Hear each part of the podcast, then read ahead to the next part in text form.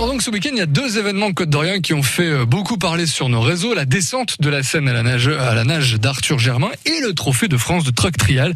C'était à Périgny-sur-l'Oignon. Virginie, on est plus convaincu par le premier que par le deuxième, je crois. Hein. Oui, sur le Facebook de France Bleu Bourgogne, les Côtes d'Orient saluent le défi du jeune homme. C'est d'autant plus fou, dit Didier, qu'avec les fortes pluies, beaucoup de merdes partent directement dans la Seine. Lily répond Maman aura fait nettoyer la Seine à Paris, c'est le fils Hidalgo. Bon vent à vous et bonne nage, dit Marie. La Seine est si polluée. Je suis désolée de le dire, ajoute Bertrand, mais on dit la Seine alors que c'est Lyon. Si vous avez d'autres infos à ce sujet, on vous attend tous sur le Facebook de France Bleu Bourgogne. C'est donc à Périgny-sur-l'Oignon que s'est déroulé ce concours assez étonnant.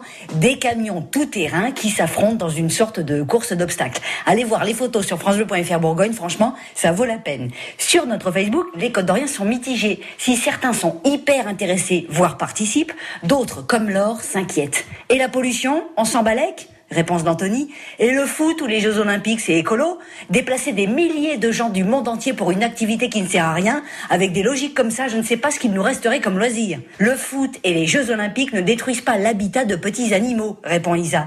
Vu le bazar que font ces camions, ils vont s'enfuir et perdre les petits qui ne pourront pas survivre. Être écolo, ce n'est pas que penser à l'impact de la combustion du carburant, ce sont des milliers de petits gestes au quotidien.